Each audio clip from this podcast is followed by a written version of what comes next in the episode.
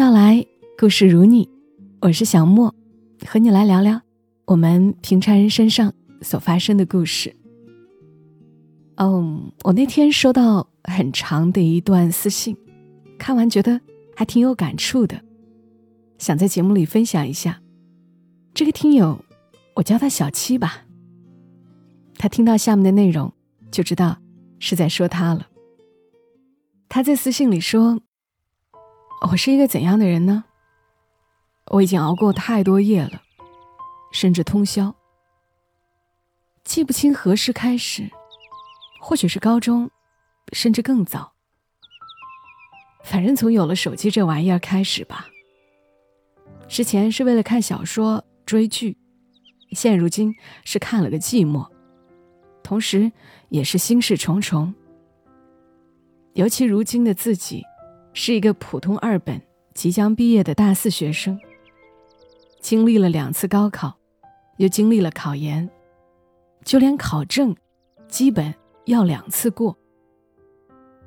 身高从初中开始，就带给了我自卑，连之前值得傲娇的成绩，也在一步步被碾压。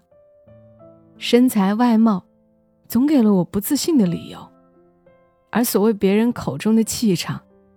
让我自视 OK，可其实社会还是很现实的，天生的无法改变，但后天可以弥补的，甚至做到更好，只是自己好像没有了动力，缺乏勇气、耐心，还有毅力。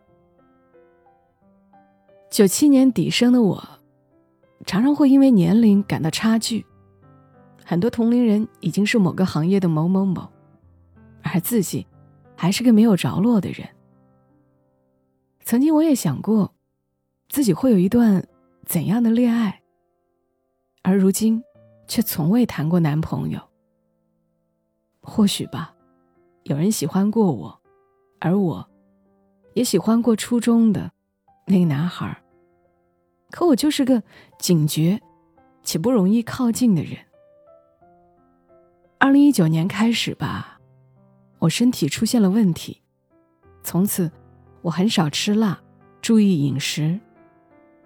健康真的太重要了，可我无法控制自己的作息，甚至不咋锻炼。尽管我深知自己要做出改变，可我就像是个木头人一样，无动于衷。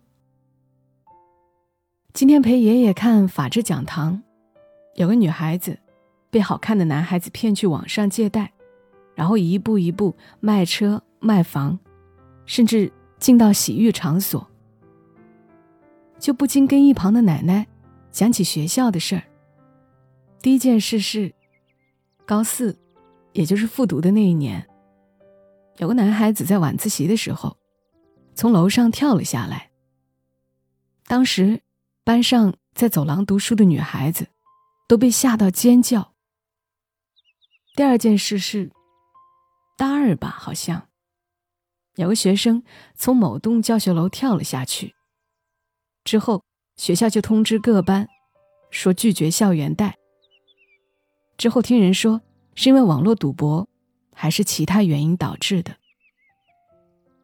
奶奶说：“为什么就那么想不开呢？不读书有的是出路啊！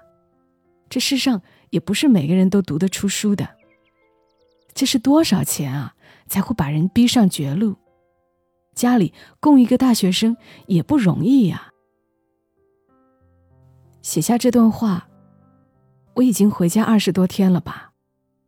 考完研，面试完教资回家，没有之前的压抑紧迫感，却也怎么都轻松不起来。换了手机，各种电视综艺追起来，游戏玩起来。可真的是玩了个寂寞，也熬了个寂寞。可如今就是不想触碰，甚至抵触。可是生活不能再过成我这样了。至少，在我的二月，在我弟弟回来的时候，我希望自己的眼圈可以消一点。每天也不要太满，有运动，有学习。也陪家人唠嗑，开玩笑。前段时间我堂叔在工地触电身亡，自此，我妈常常说：“健康，或者就是福。”是啊，健康是福，有家人陪伴是乐，能有一技之长，且遇到生活中的乐趣，更是人生幸事。真的，至少不要做无谓的熬夜，至少每天动一会儿，至少每天充实或者快乐一点儿。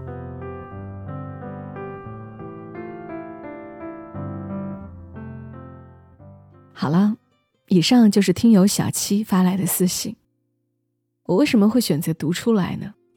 因为我猜，正在听节目的人当中，一定会有人说。天哪，这说的不就是我吗？我就是他这个状态。很多人可能都会有一种，一天天的啊，刷刷手机就过去了。一晃，这一年又过去了，似乎一事无成，似乎没什么事儿是自己坚持到底了的。也不是不焦虑，可就是行动不起来，或者改变不了。慢慢的觉得无能为力。回想过去的鼠年，我还挺佩服我身边的一个人的。他是我们村里的一个小掌柜。去年的这个时候，他因为疫情，客栈停止接待客人，他基本也就断了收入。但在疫情爆发前，他刚好买了个酒店式公寓。买公寓的时候。找人借了几万块钱，原本以为过年的时候拼一拼，能够还一些的。结果不仅没生意，他每月还有两千多的房贷要还，所以他很焦虑。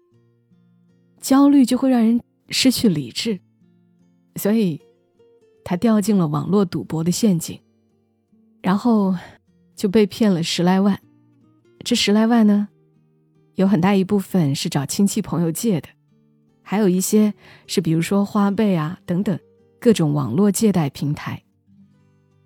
在确定被骗了之后，他一脸憔悴的来找我，跟我描述了他的遭遇，然后他说他完了。我问他你到底一共欠了多少啊？他掏出一个本子，在我面前一笔一笔加上。总共十七万多。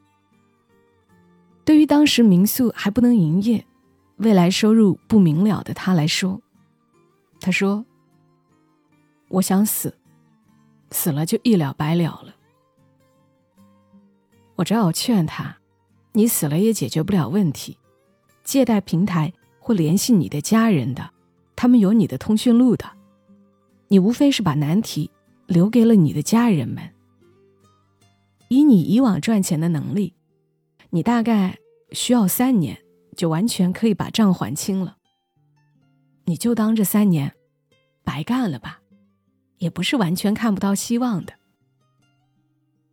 后来他换了家民宿当掌柜，毕竟村里总还是有能够撑下去的民宿嘛。然后他变得比以往更勤快，好在后来三月份村里就可以接待客人了。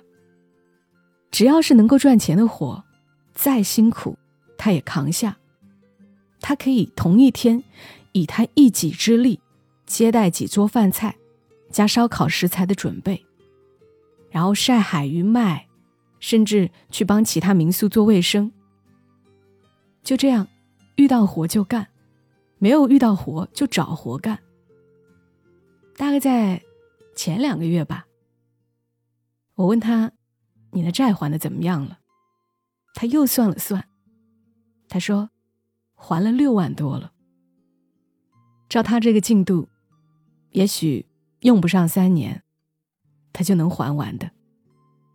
他是一个只读了小学，家里姊妹众多，早早出来打工，还经历过不甚如意的婚姻的这样一个很普通的女人。也就是说，她的人生。一切都是靠他自己，但他也有很懒的时候，他懒的时候懒到什么地步呢？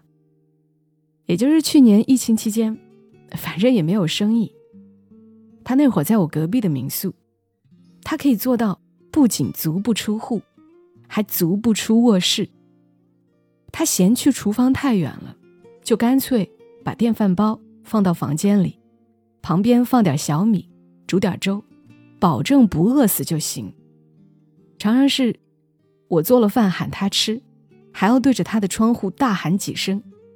才能够听到他的回应，也就是在那一段窝着的时间里，他才会天天玩手机，然后被骗。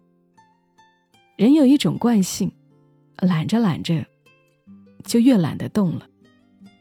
而勤快起来，勤快也会成为一种习惯。我的经验是，当我们焦虑、胡思乱想的时候，干脆找点事干就好了。哪怕是收拾房间、打扫卫生都行，有事儿干了，生活就会好起来的。我还蛮想问问正在听节目的你们，这么多年，或者哪怕说过去一年吧，你坚持的最久的事情是什么呢？希望在新的一年，就像听友小七说的，真的。至少不要做无谓的熬夜，至少每天动一会儿，至少每天充实或者快乐一点。然后也想对小七说，其实你写东西条理很清晰，不妨多写一写。然后谢谢你的私信，也谢谢大家来听。